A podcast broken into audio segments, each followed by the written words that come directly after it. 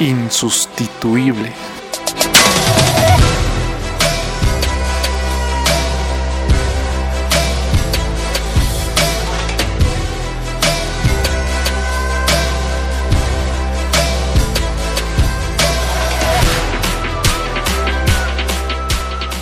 Bienvenidos al podcast de Insustituible, el podcast diseñado para personas que están dispuestas a sobresalir del montón. Personas que desean esforzarse, desean correr una milla extra. Personas que desean ir más allá de sus posibilidades. Yo soy Sergio Vasco y el día de hoy te estoy compartiendo la entrevista que tuvimos con Alessandro Jiménez. Siempre está con una sonrisa en el rostro, disfrutando lo que hace cada día en la tele, en su emprendimiento, en las fotos en las que aparece o con su familia. Ama la música electrónica y este amor lo ha llevado a viajar por Europa conociendo hermosos lugares. Y aunque le encanta viajar, durante la cuarentena ha fortalecido ese placer de estar más cerca de las personas que ama.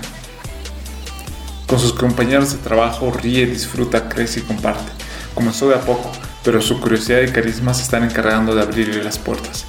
Espero disfrutes este episodio tanto como yo disfruté la entrevista y te motive a construir tu propio futuro, a ser insustituible.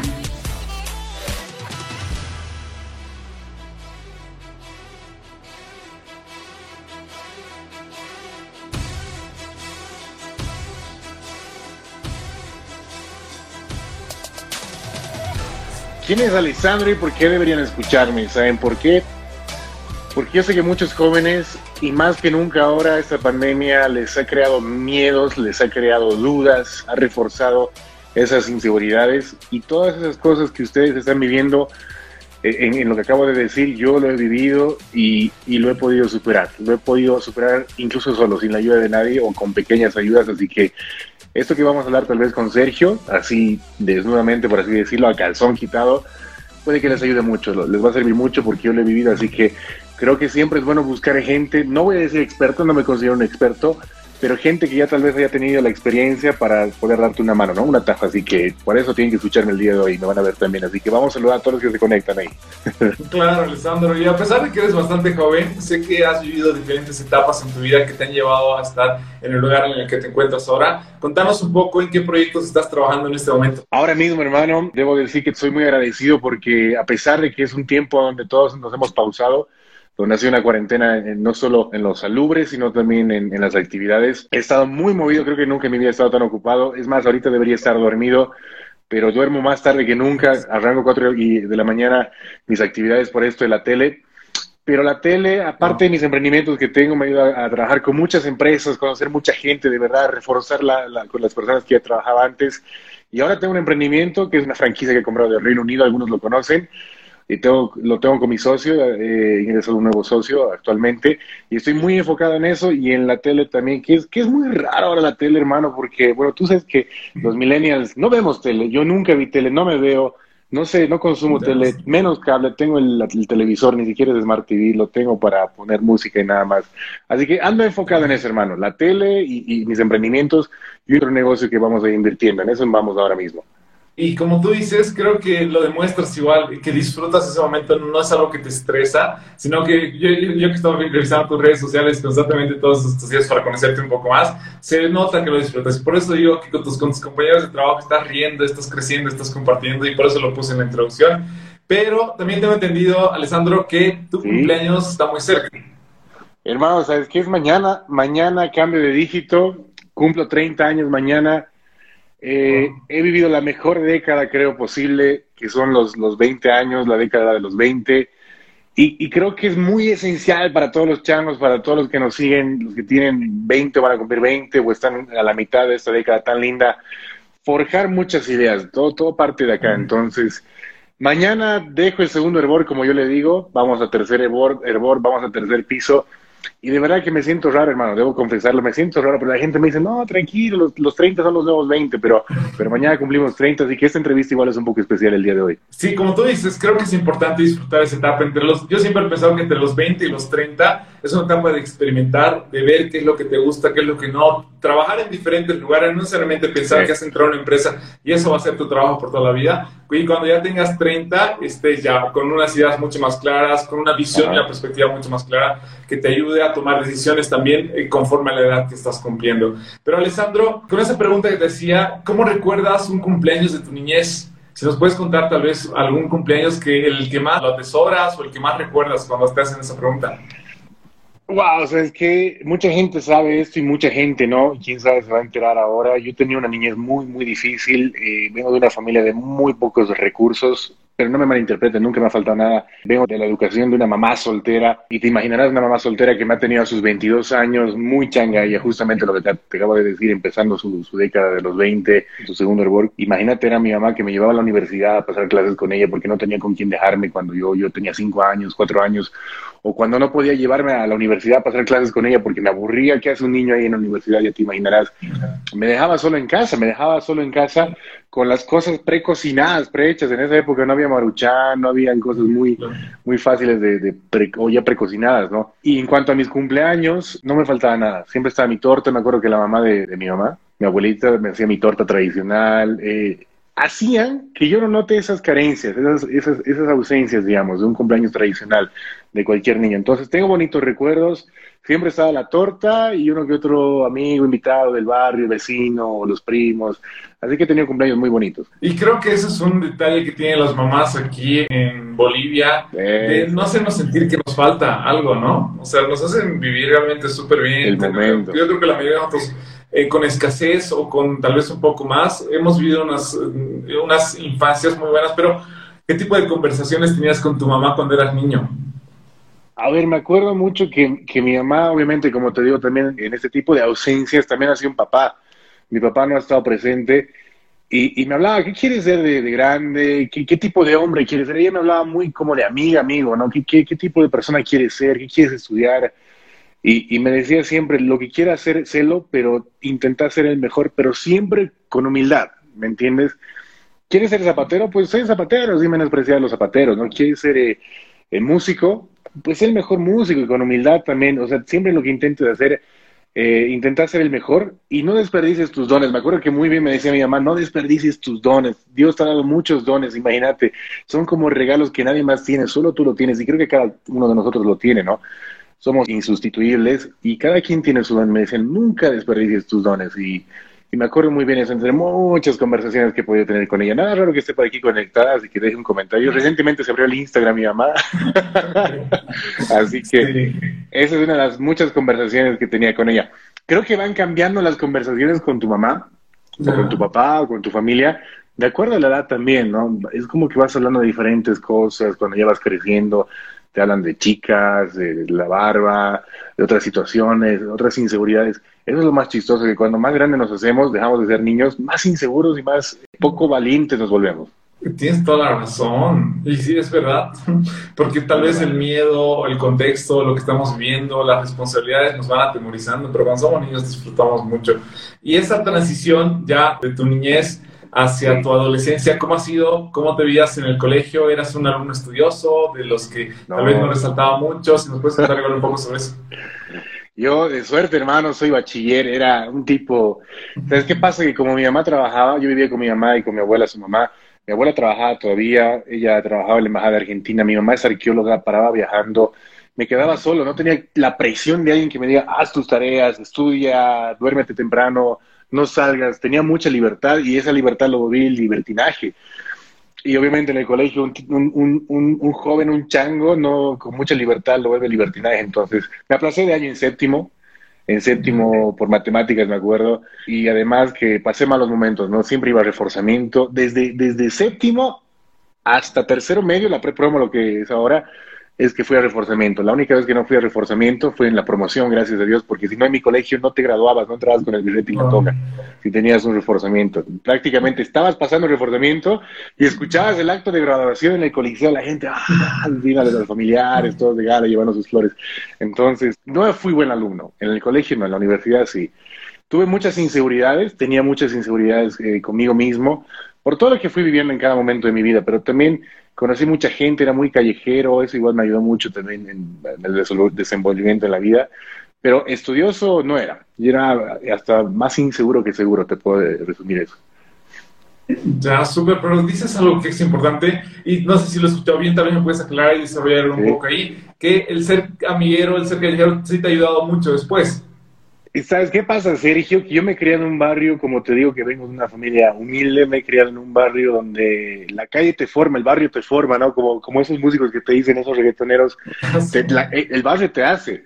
Y, ese tipo de cosas, si bien te marcan, te dejan cicatrices, te ayudan para en la vida, te ayudan a encarar situaciones en tu trabajo, en la universidad, eh, con un colega, con un mal jefe, o, contigo mismo incluso, ¿no? Cuando estás en una situación crítica, te ayudan a tener poder de discernimiento y de ser seguro en la vida también, porque a veces mucha gente que no ha tenido mucha calle depende mucho el del otro, ¿no? ¿Qué hago? ¿Qué no hago? Y si estoy haciendo, y si no estoy haciendo, y, y, si, y si lo hago mal, y si al final lo haces mal, pues ya venga, una cicatriz más, entonces ya has aprendido, ¿no? Te da un aprendizaje. Y creo que el hecho de pasar ese tipo de situaciones un poco extremas, me han ayudado tal vez a encarar de diferente forma, ¿no? Es, es como un callo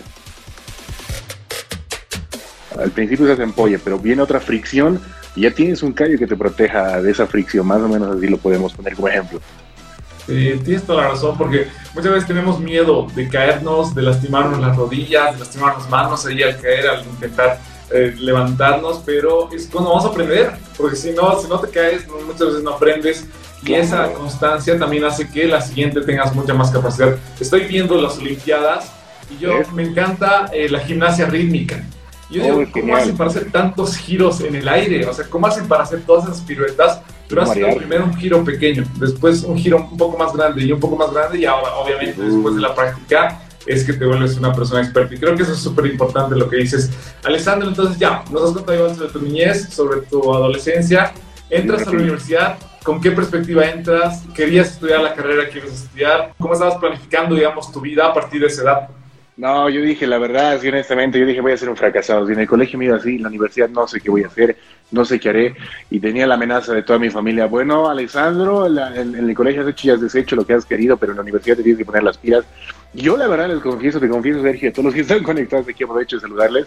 Tenía mucho miedo eh, de ser un fracasado, de ser un, un perdedor pero un perdedor de esos ya vagabundo, estilo vagabundo, de esos que anda por la calle, farreando con sus amigos, tenía mucha fiesta alrededor mío, tenía muchos amigos que les encantaba la fiesta. Y yo tenía miedo de, dejarme jalar por ese lado. Y algo que ahí acoto también es que cuando yo era, yo estaba en colegio, siempre tenía la promesa conmigo mismo de, entrar al gimnasio y tener un buen cuerpo, un cuerpo fitness. Al entrar al gimnasio es que un poco eso me, me direccionó y también al poder hacerme una promesa con el gimnasio, aproveché de colar una promesa más a la promesa lo del gimnasio y era ser buen alumno en la universidad. Que aquí ya no había tu tía, ya no había tu mamá y empecé a trabajar como modelo también. Es como que ahí empiezo mi carrera en este mundillo y dije, muy bien, aquí ya tienen que haber responsabilidades. Todo vino como que por inercia. Y en la universidad me puse las pilas. Tenía la oportunidad incluso de salir por, por excelencia en la universidad, pero el trabajo ya me agarró demasiado. No pude optar ya para eso, pero todos mis docentes me decían, eh, tú estás muy bien encaminado. Entonces, estudié comercio internacional. Yo quería ser doctor. ¿Por qué estudié comercio internacional? Porque yo vendía y revendía mis cosas. Yo era skater. He vivido una vida, hermano, de loco. Yo era skater y vendía las partes de mi skate a la gente y me fui a vivir un tiempo a Tupiza cuando tenía 15 años y me decían, ah, el chico de la ciudad, Tupiza es un pueblito en Potosí, me decían, ah, el chico de la ciudad que no sé qué, yo necesitaba plata, no me daba mucha plata y qué hacía, vendía las partes de mi skate. Por eso es que estudié comercio internacional porque soy un buen vendedor. Así te lo resumo rapidísimo. Qué bueno. Qué buena historia, no lo había encontrado. Qué buena esa, pero algo que dices ahí es súper importante. Hay una película que da una frase, que es, la película se llama Corazón de Caballero y la frase que dice, tú también puedes cambiar tu estrella. No necesariamente todos los que han nacido, digamos, en esa, en esa película, dice, no los que todos han nacido por parte del pueblo, se pueden quedar ahí, pueden llegar a ser caballeros. Entonces, tú también puedes cambiar tu estrella, tú también si crees que estabas yendo en alguna situación que te iba a llevar a algo malo, puedes cambiarla simplemente cambiando esa perspectiva que tienes para poder lograr lo que estás logrando en este momento. Y eso es un muy buen ejemplo el que das. Y ya está, te está viendo súper bien en la universidad, comienzas con el modelaje. ¿En qué momento llega lo de la tele? Lo de la tele, mira, el modelaje comenzó el 2011, 12 más o menos. Yo tenía 22 años, 21, 22. Y lo de la tele comienza el 2015, cuando yo tenía 24 años más o menos. con este reality que algunos tal vez vieron, eh, que era el Bailando por un Sueño en Red 1, y querían que yo entre como figura de modelo de paseño. Yo no quise, yo me negué porque estaba demasiado concentrado en la universidad. Yo me negué, a la primera temporada. Me llaman para la segunda, pero antes de esto me llevan un, un programa que se llama Jugados a la ciudad de Santa Cruz. Y mira, yo te digo, nunca había viajado en avión. Eh, tenía tanto miedo, tenía 24, 25 años, que no dormí toda la noche. Mi avión salía a las 6 de la mañana, tenía que estar 5 en el aeropuerto. Y dormía pensando en el avión, estaba tan ilusionado como niño, hermano, wow, el avión, tenía 24 años, pero tenía esa ilusión de niño, me voy a subir al avión, que no sé qué, llego al aeropuerto, me subo al avión y te empiezas a explicar, no sé, el cinturón, que las, las, puertas de, salida, yo prestaba atención, así como si fuera una, una clase del magíster de la zafata, porque lo vivía, vivía el momento, y, y me voy a este programa que, que fue en Santa Cruz, y, la pasé también, la pasé también, y algo que me pasa a mí es que vivo muy intensamente a veces algunos momentos que disfruto mucho. Eso le gustó a la producción de, de este programa, y ahí es que me vuelven a ofrecer esto, el Bailando por un Sueño. Entro al Bailando por un Sueño, en este, en este reality conozco a mi productora actual, mi mentora, mi coach, la que me ha enseñado a hacer tele, la que está sobre mí, que es Carola Cáceres, que es actual productora del programa La Mañana de Todos, que también era del programa en el que estaba antes, que es Que Viva la Mañana, que sigue siendo el mismo formato. Y, pero antes de eso, hice un montón de castings y el último casting que hice ya fui aburrido porque era como el décimo y no nunca entré a la tele. Fui en pijama. Fui en pijama solo por cumplirle a mi productora. Incluso me encontré con amigos, colegas que estaban bien empilchados. Yo me sentí mal, sentí que estaba haciendo una falta de respeto hacia ellos. Hice mi casting y, y surgió, surgió, surgió es, más larga la historia, pero yo viajo a Europa, viajo, hago mi viaje soñado antes de la pandemia en 2019, vuelvo de ese viaje y me dicen, oye Alessandro, ya estás aquí, llegaste, tenemos que reunirnos, tenemos que volver a hablar porque se va a dar, te van a contratar, pero tenemos que pulir ciertas cosas. Yo, ¿qué? Que no sé qué. Y yo en ese momento estaba atravesando una crisis existencial después de mi viaje, porque la pasé también allá, me encontré también a mí mismo, que tenía muy metida la idea de irme allá, a probar suerte Europa, aunque sea empezar a, lavar baños de mesero, tenía muy metida esa idea y, tenía una crisis existencial que ya estaba a punto incluso de ir al psicólogo, hermano, estaba a punto de ir al psicólogo como para un poquito reordenarme. Pero aparece la tele y me cambia los planes, me cambia las cosas. ¿Qué quiero ir con todo esto que también te cuento? Que a veces a, nosotros los jóvenes se nos presentan tanto ruido, tantas oportunidades, tantas cosas, y dices, ¿a dónde voy? ¿Qué hago? ¿Qué no sé qué? Y a veces ni siquiera los padres nos pueden aconsejar o nos pueden dar ese norte de qué hago pero hay la intuición, la intuición, y ese poder intuitivo que a veces uno tiene es el más poderoso, y a veces hay que escucharlo y probarlo, y, te va a dar las mejores cosas, ¿no? Escucha también a tu intuición, no a tu deseo, es una línea muy delgada, tu deseo y tu intuición son muy parecidos, pero tienes que saber diferenciarlos. Y ahí está, ese es un resumen más o menos de cómo entra la tele. y varias cosas has contado que yo igual, en ese momento estaba empatizando mucho contigo, porque yo igual viajé la primera vez, igual a los 20, 21 años en avión, me sentí igual que vos. Igual, así, lo mejor. wow, todo era así, estaba en otro país totalmente. rockstar, increíble. Y además lo que tú dices, de tener esas crisis existenciales, de tener dos decisiones buenas, o sea, porque no es que una te va a llevar a la perdición y otra, no sé, la, mejor del mundo, sino que las dos son buenas, pero ahí qué haces. Yo creo que eh, van, empiezas a madurar cuando aceptas esas decisiones y aparte aceptas las consecuencias de tus decisiones. Cuando te das cuenta que sí, esa decisión la estás tomando tú, pero el que va a asumir todas las consecuencias es tú. Entonces creo que es igual, te, te, ayuda a madurar, te ayuda a tener igual ese, ese conocimiento de, de, quién eres por dentro, de qué es lo que realmente quieres y qué es lo que valoras. Y creo que lo que nos estabas contando es súper importante. Ah, no sé si nos puedes detallar un poco más, tal vez cuál era tu deseo y cómo has podido tú eh, equilibrarte en esa línea para no caerte entre la intuición y tu deseo es que esto también es la práctica, ¿no?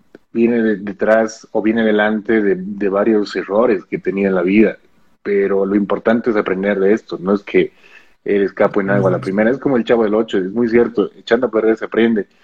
Y vine de, tantas echadas a perder que, que pude decir, a ver, un momentito, y quiero hacer hincapié en lo que acabas de decir tú, Sergio, que asumiendo las consecuencias de tu decisión, no de tus actos. Todo tiene una consecuencia. La consecuencia no solo son consecuencias malas, dicen, ah, asumir las consecuencias de tus actos. Hay una frase, yo soy mucho de frases, que dice, hay dos grandes desgracias en la vida de un hombre. La primera es no obtener lo que siempre ha deseado. Y la segunda es obtener lo que siempre ha deseado. ¿Qué pasa con esto? Somos tan constantes con la inconformidad que siempre deseamos el plato ajeno, deseamos lo que el otro tiene, no nos enfocamos en lo que tenemos y en lo que hemos querido siempre. Siempre pensamos en lo otro. Entonces, cuando tú, digamos en mi caso, tomando el ejemplo otra vez de que yo hubiera tomado la otra decisión, hubiera pensado qué hubiera pasado si tomaba la otra decisión, ¿me entiendes esa dualidad? Entonces, obviamente yo tenía una seguidilla de errores que me han permitido aprender esto y aceptar la consecuencia, las buenas consecuencias de mis actos. Porque también me han pasado cosas malas después de, tomar esta decisión. Esa es la vida, hay cosas malas y buenas, van ambas en el mismo plato. Eso, eso. Entonces, creo que también ahí haciendo hincapié en un consejo de lo que les cuento a todos los que están conectados, es que aprendan, aprendan de sus errores y no los odien, vívanlos y dijéranlos, golpeen su almohada, griten al, a los cuatro vientos, pero aprendan de ellos. Después se vuelve un chiste, es una experiencia, una anécdota. Cuando, ya los ves con perspectiva, ya vos dices, wow, o sea, estaba tal vez sufriendo por algo que desde ahora lo veo como una decisión que no era tan grave en ese momento. Así creo que es igual, hay que saber valorar esas decisiones que tenemos porque nos van a llevar a algo bueno y también nos van a dar esas consecuencias que al final nos están ayudando a construir nuestra propia historia, que eso es lo importante. Y entonces, has empezado en la tele y cómo te has sentido? Porque ahí la, pregunta va dirigida a que normalmente estudiamos algo y pensamos que esa carrera va a definir nuestra vida. Hemos estudiado psicología y pensamos que tenemos que ser psicólogos y ejercer toda nuestra vida psicología. ¿Cómo te has sentido tú? Digamos, sí habías desarrollado una carrera de modelo, estabas en los medios y todo eso, pero que no estabas ejerciendo tu carrera. ¿Cómo había sido la televisión? ¿Cómo era todo lo que te encontraste ahí? Claro, ¿qué pasa ahora, por ejemplo, que, muchos jóvenes dejan la universidad o se les aparece alguna situación y lo dejan, eh, se emocionan, se dejan llevar por las emociones? Me ha pasado también. Yo lo he mantenido, lo he mantenido porque tenía una promesa conmigo mismo, pero esto es muy de Alessandro Jiménez, ¿no? Cada persona es diferente. Tienes que ser fiel a tus convicciones. Muchos jóvenes también lo hacemos por nuestra mamá, por nuestro papá, por el qué dirán. Y es importante esto también, porque a veces ese qué dirán te ayuda a lograr ese objetivo mal que bien, y los estudios son muy importantes, pero no dependas solo de un título, de un cartón. Tú puedes ser el mejor psicólogo sin necesidad de tener un cartón. No dependas, quiero tener mucho tino con lo que estoy diciendo ahorita, no dependas de, de ese acto de graduación, porque hay mucha gente que tiene N cartones colgados en la pared, pero no sabe nada de la vida, no sabe nada de su, de su profesión, de su carrera, porque lo ha hecho por tener el cartón colgado y nomás. Y hay gente que no tiene nada y, y son tan profesionales, viven tan apasionadamente, te pueden asesorar y capacitar en eso. Yo la verdad tengo que admitir, tómenlo, déjenlo este consejo. En mi cartón es para poder eh, encajar en esta sociedad protocolar y de exigencias que te pide un cartón para poder escalonar en la vida, en tu vida profesional. ¿Es necesario? Es necesario. Como un pasaporte, como un CI, como un carnet de identidad pero que no, no dependas de eso, no, no dependas. Puedes capacitarte cada día, peor ahora con las redes sociales, puedes volverte hasta médico ahorita con Wikipedia, verificando, comprobando, etcétera, etcétera. Entonces, creo que muy importante eso todos en, los jóvenes hoy en día, tenemos el Internet, tenemos el Internet gratis, hoy más que nunca. Ser ignorante, de verdad que ahora sí es un pecado. ¿Quieres saber de música? Está el Internet, ya está gratis. ¿Quieres volverte DJ? El Internet. ¿Quieres saber un poco más de nutrición? Internet. ¿Quieres saber si el vecino lo que te ha dicho la vacuna tal es verdad o cierto? Pues Internet, investiga. En media hora vas a saber más que el otro que te ha dicho y vas a poder refutar y tener fundamento. Así que hoy más que nunca no hay excusas, creo. Da flojera, da flojera, pero ahí está, para que no te vean la cara de idiota, ¿no?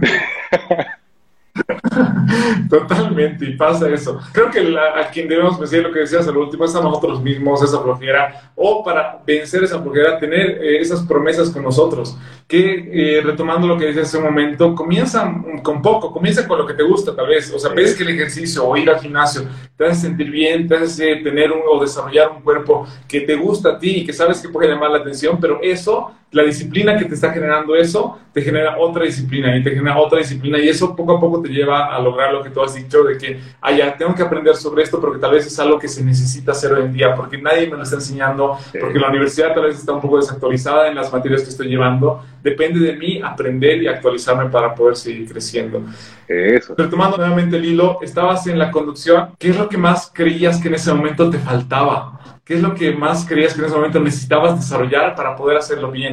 es que, a ver, mira, eh, puede ser el tipo más seguro, la chica más segura, o si quieres la más guapa, el más guapo, pero hay un momento que estás tan cero en algo, tan cero de experiencia, que es el monstruo de la inseguridad que te va a invadir y te deja petrificado, ¿no?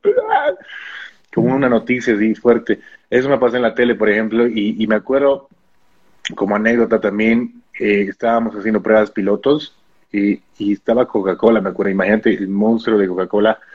Yo tenía que hacer una mención piloto, una prueba, de que yo me servía Coca-Cola lo tomaba y decía una pequeña mencioncita que te ponen ahí una cartulina al lado de la cámara, entonces la ley prácticamente mirando al lente, pero estaba tan aterrorizado porque estaba el departamento comercial del canal, estaba mi productora, estaban mis colegas, pesadísimas ellas que ya habían conducido varios años en televisión, estaba el cliente que es Coca-Cola, el gerente comercial de Coca-Cola, y yo, y Alessandro, ¿quién es en televisión? ¿Quién es? yo temblaba si me servía la Coca-Cola así. Y Coca-Cola, eh, no, pues no entró ese año Coca-Cola, porque dijeron, no, si te va a conducir en televisión, chao, gracias, y así, ¿me entiendes? Esa presión, lo voy a decir, que la has cagado, la has cagado por tu culpa, ahora el canal no tiene Coca-Cola, no tiene ingresos, no eres bueno para esto, los chismes, y por detrás, es un idiota, ¿quién es ese? ¿Quién han traído? Es un poco esto con la tele que te va a pasar igual en tu trabajo, en la vida, con gente, que te va a hundir ese momento. Ah, eres lo peor. Y se olvidan que ellos también han pagado derecho de piso. Pero es ahí cuando tú tienes que aferrarte a tus convicciones, a tus experiencias, a tu seguridad, a quién eres, qué quieres lograr también, qué quieres demostrar, quieres probar, pero con humildad, porque también viene una rabia de querer venganza, de no, yo sí puedo. Y, si, te dejas ganar por esto, vas a salir más perdiendo aún, o sea, vas a perder más que ganar.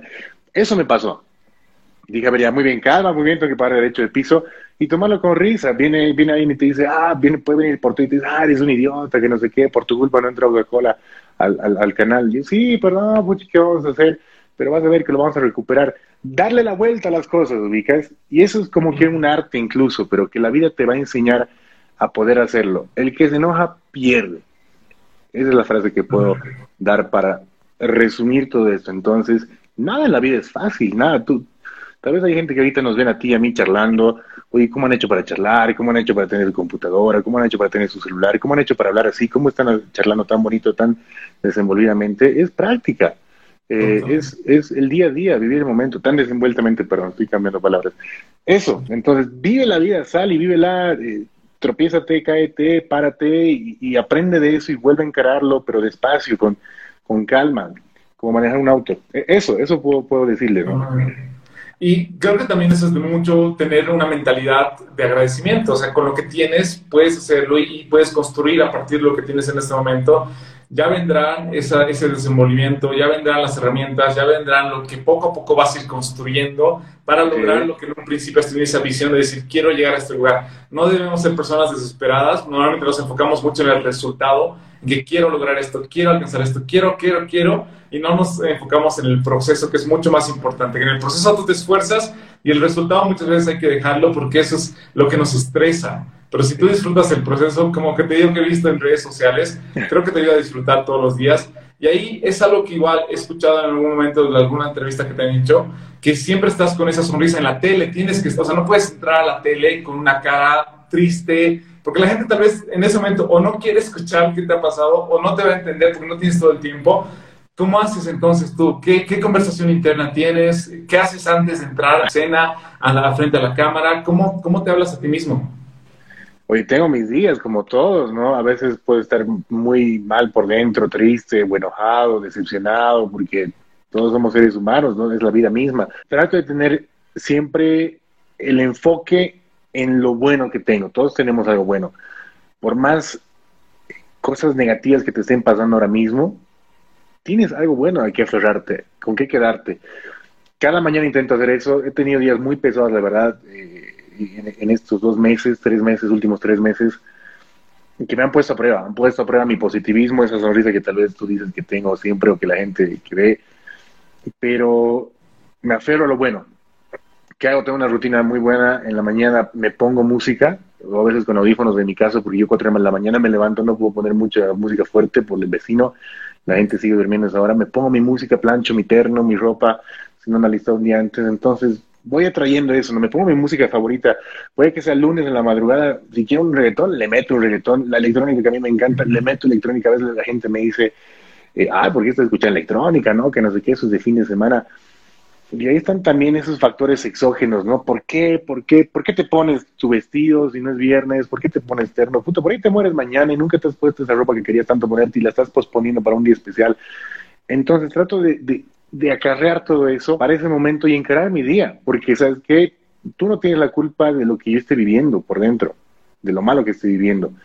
Eh, al final de cuentas es, mi bolsita de basura que yo la tengo que dejar en mi casa y agarrar tal vez mi otra bolsita de basura o, y meterme al trabajo, ¿no? Y viceversa. No puedo llevarte mi negatividad a mi colega, a las personas con las que convivo en mi trabajo.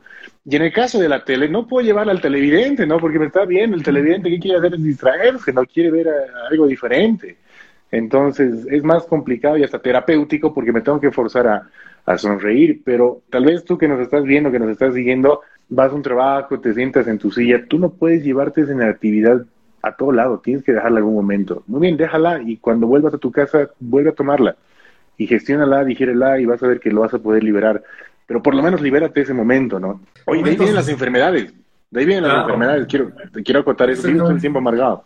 Y está comprobado. Cuando acumulas tanto, cuando acumulas y no dejas que eso fluya, ahí es donde vienen las enfermedades, porque muchas veces comienzan en nuestra mente, en la manera en que mm, nos vemos, en la manera en que tenemos esa perspectiva. Alejandro, te voy a empezar a hacer preguntas un poco más personales tuyas de la manera en que piensas. Contanos cuál es tu no negociable. ¿Cuál es ese no que tú dices, no, nunca voy a negociar este no que tengo? Mis convicciones. Tal vez te lo puedo resumir, que no olvido de dónde vengo pero tampoco olvido hacia dónde voy. ¿De dónde vienes tú? ¿Y hacia dónde quieres ir? ¿En qué soñaba ese tu niño, ese tu, tu Sergio de niño? ¿Cómo querías verte a tus 30 años, en mi caso, que los cumplo mañana? ¿Cómo querías sentirte? ¿Cómo querías verte? No hablo de lo material, de lo tangible, eso va y viene, es, inercia, sino cómo querías sentirte, cómo querías verte de empoderado, cómo querías eh, desenvolverte, así.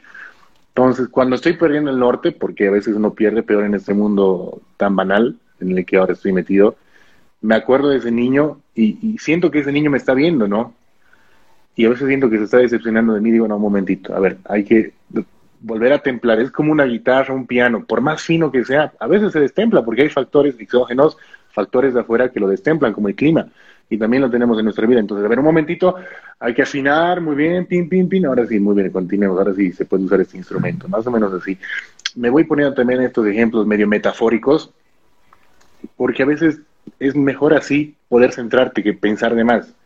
Con cosas más sencillas te puedes enfocar más fácilmente o te puedes volver, volver a enfocar, reenfocar. Eso es lo que voy haciendo, ¿no? Eso es mi no negociable. Y muchas veces nadie nos dice que debemos afinarnos todos los días, que debemos ahí preocuparnos de ver si estamos viendo bien y todo eso.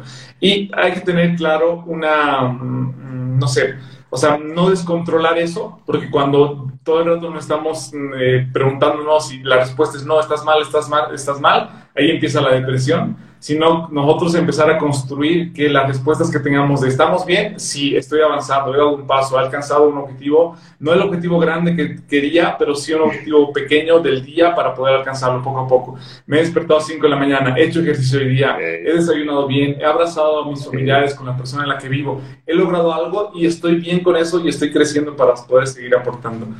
Alessandro, ¿quién es tu mentor? ¿Qué persona consideras a la que, no sé, ya sea algún libro, alguna película, alguna persona, de quién nos podrías hablar como tu mentor?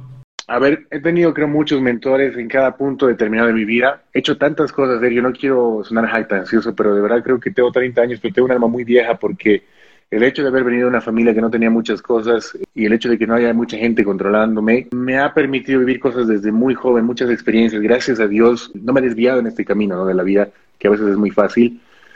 He empezado muy joven también pasando clases de karate y este señor luego me contrata como un sensei, se les dice a los que te enseñan karate, y empezó a dar clases de karate. Y este señor apellidaba Jiménez como yo, solo que con G, y él en ese momento fue mi mentor. Y este señor, fue, él fue adoptado, era chileno, no conocía a sus padres, vino a, Bolivia y se dedicó a dar clases de karate. Y lo bonito de él es que te enseñaba el karate no para pelear, sino para más bien no pelear, una, forma de, cultivar el alma. Y como un extremo, digamos, de a pelear y que te asalten, digamos. ¿no? En ese momento él fue mi mentor. Después obviamente siempre es la familia, ¿no? Después fue mi abuelita, la mamá de mi mamá, que me enseñó mucho a no ser un hombre flojo. Me enseñó a no ser un hombre flojo y me, decía, qué vergüenza que no puedas cambiar la resistencia de la ducha, ven, vas a cambiar y si no vas a aprender, así. A la mala, pues, cuando eres chango, no quieres, ay, abuelito, déjame, no molestes, ¿no? Pero muchas cosas a veces te salvan la vida, hasta incluso te pueden salvar el pan del día. Eh, luego mi abuelita falleció, etcétera, etcétera. Y ahí sí, así van apareciendo mentores en la vida. ¿Por qué aparecen mentores en la vida? Porque vives la vida. Si te vas a meter a clases de fútbol, va a aparecer un mentor de fútbol que algo también te va a enseñar.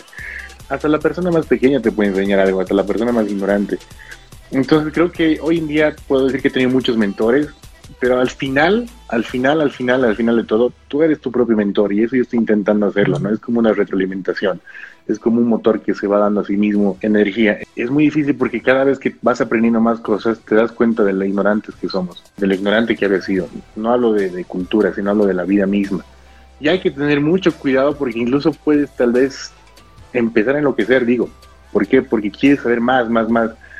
Y a veces pensar de más mata también. Es medio incongruente. Ya estamos como que filosofando un poquito, pero al final de cuentas tú tienes que ser tu propio mentor lo que decías al final, creo que es importante, o sea, tener esa hambre de aprendizaje, pero también poner en práctica lo que estás aprendiendo. Porque nada te va a servir que tu estantería esté llena de libros, pero no eres una persona que no sabe saludar en la calle, que no sabe tratar bien a un mesero. Si, si no pones en práctica lo que estás aprendiendo, de nada va a servir eso. Y eso es parte de también convertirse en insustituible. Acá Jackie Alegado dice que Alessandro, no veo tus programas, pero te sigo en Instagram y amo tu energía, los estados. Te mando saludos y éxitos desde Argentina. ¡Wow! Desde Argentina, ahora, güey. Sí, que somos internacionales, hermano. ¿Qué tal? Desde Argentina.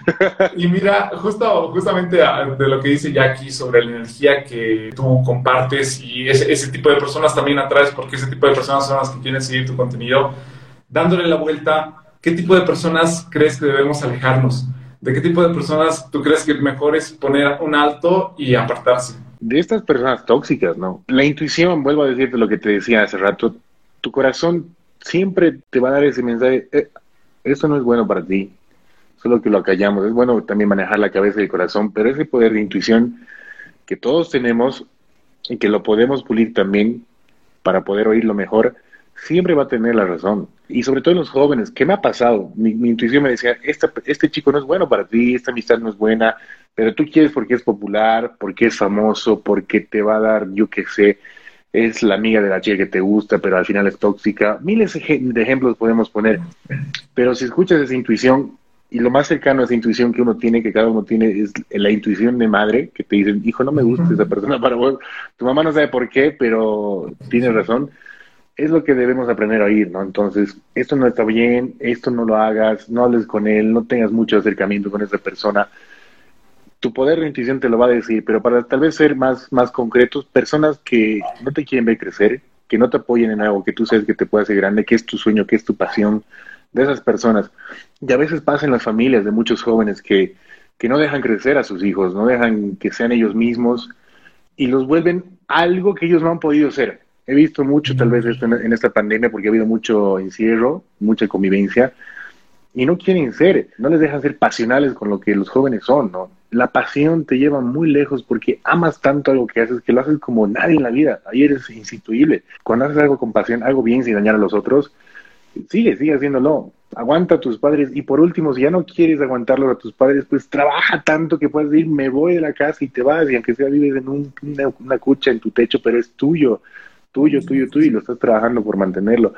Yo lo que les puedo decir, la verdad que me ayuda mucho también, es irme muy temprano de mi casa, eh, tener libertad económica, uno, y también poder irte de tu casa, porque ahí cumples tus sueños y además vives la vida y también te das cuenta que, que la vida es muy diferente, ¿no? Vivir en casa hasta muy...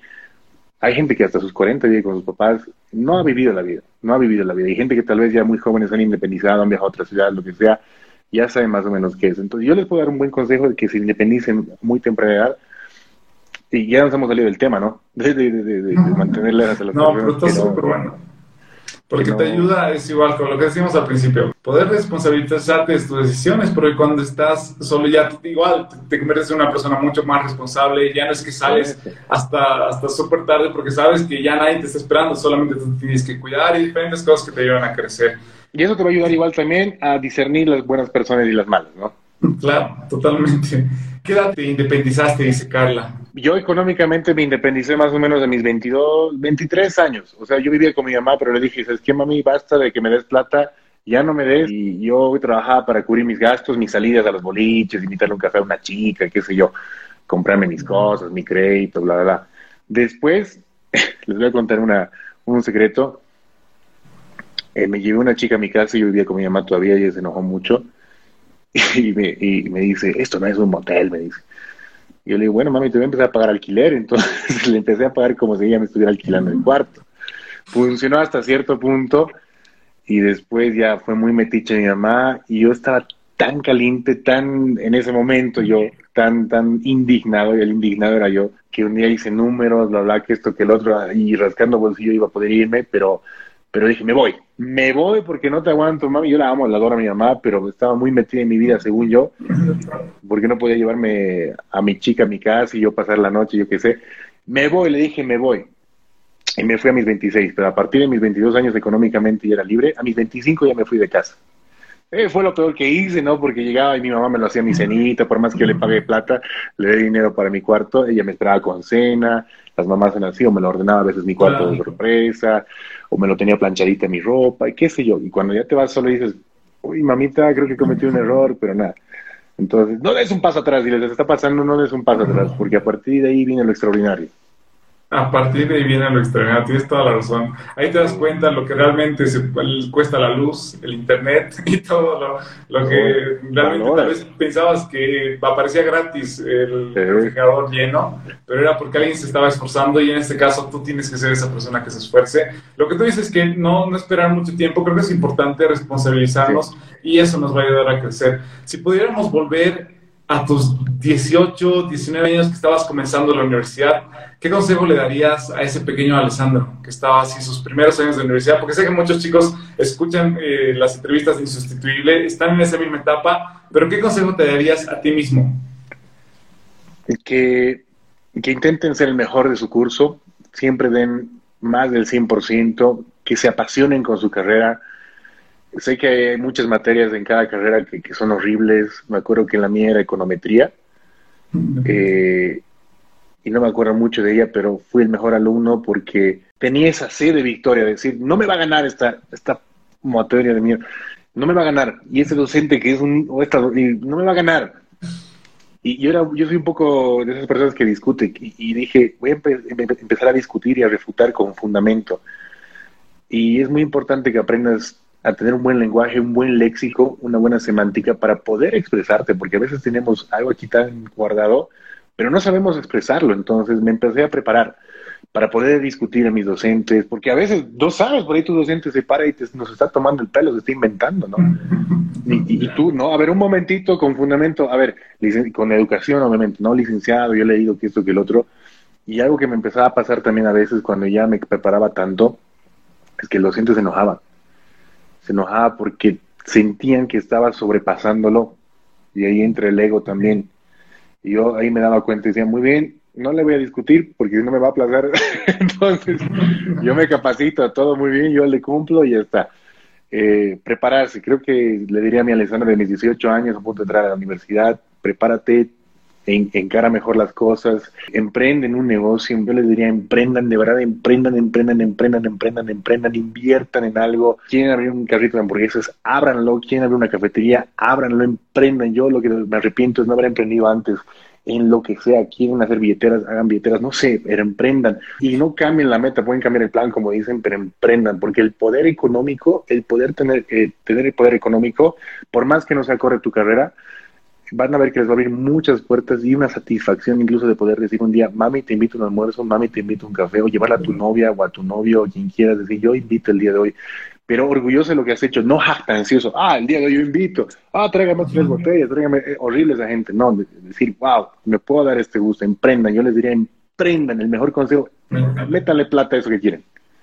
Sí, porque ahí por más que digamos, porque hay personas que sí quieren eh, empezar a trabajar en una empresa y ese es su sueño, emprender te ayuda a que incluso veas esa perspectiva de que hay que esforzarse un poco más, de que hay que hacer cosas diferentes, de que hay que tener, estar pensando en todo cuando estás emprendiendo. Emprender en la universidad te ayuda bastante porque te da otra perspectiva diferente, conoces gente, las personas te ayudan mucho porque estás en la universidad y las puertas casi que se abren mucho más fácil porque quieren eh, que, no sé, un joven esté creciendo, quieren ver a un joven que se esté desarrollando y te van a abrir las puertas mucho más fácil. Creo que es súper importante.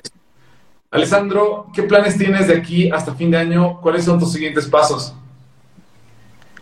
Pucha, yo algo que te puedo decir, Sergio, y a todos los que nos están viendo aquí, que todo lo que he planeado nunca me ha salido, me ha salido todo al revés. He empezado este mundo siendo modelo, yo nunca quise ser modelo, no me gustaba esa vida, fui modelo, el modelaje me llevó a la televisión y en medio del modelaje me decían, no te animarías a entrar a la tele, no, no me gusta la tele, ahora estoy en la tele y gracias a eso creo que estamos teniendo esta entrevista, gracias a ello también estoy consiguiendo muchas cosas. No sé qué me pueda pasar hasta fin de año, pero algo que me propongo también cada día es irme a dormir satisfecho de lo que hago cada noche, dormir en paz. Ahora, si, si me dices hasta fin de año, quiero consolidar bien mi negocio. Es muy difícil también un emprendimiento en pandemia y también les digo que no se rindan pero quiero consolidar mi negocio, quiero seguir emprendiendo, quiero seguir tal vez creciendo en la televisión, ver si hasta dónde puedo llegar. Me gusta tal vez eh, ver hasta dónde puedo llegar, hasta dónde puedo aguantar, pero en la manera saludable, ¿no? Hasta dónde son mis límites. Ver qué va a pasar, ¿no? Seguir en esta movida es un poco complicado en esto de la pandemia, nos ha cambiado a todos, la verdad. Un poco los sueños, un poco los planes, ¿no?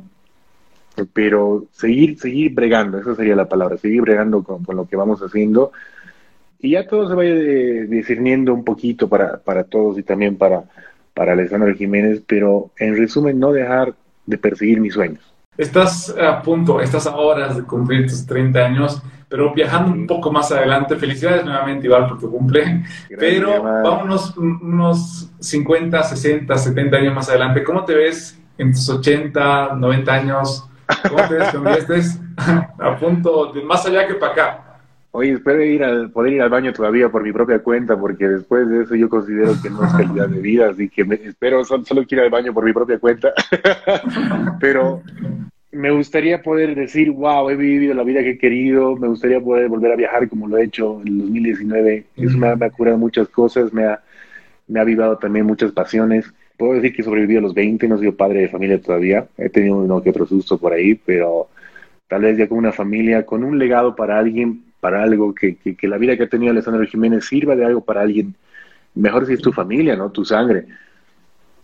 Y tal vez así, ¿no? Un, hombre de familia feliz de ver a, sus descendientes eh, felices, ¿no? Con cosas que tal vez Alessandro no ha podido poder tener en su edad, pero que gracias a Alessandro eh, ellos sí lo tienen y, verlos también dichosos, ¿no? Creo que la felicidad, la familia se resume, ¿no? No quiero sonar muy toreto de rápido y furioso, pero a veces eh, la familia es muy importante en, la vida de todos nosotros y sobre todo los bolivianos, los latinos, ¿no?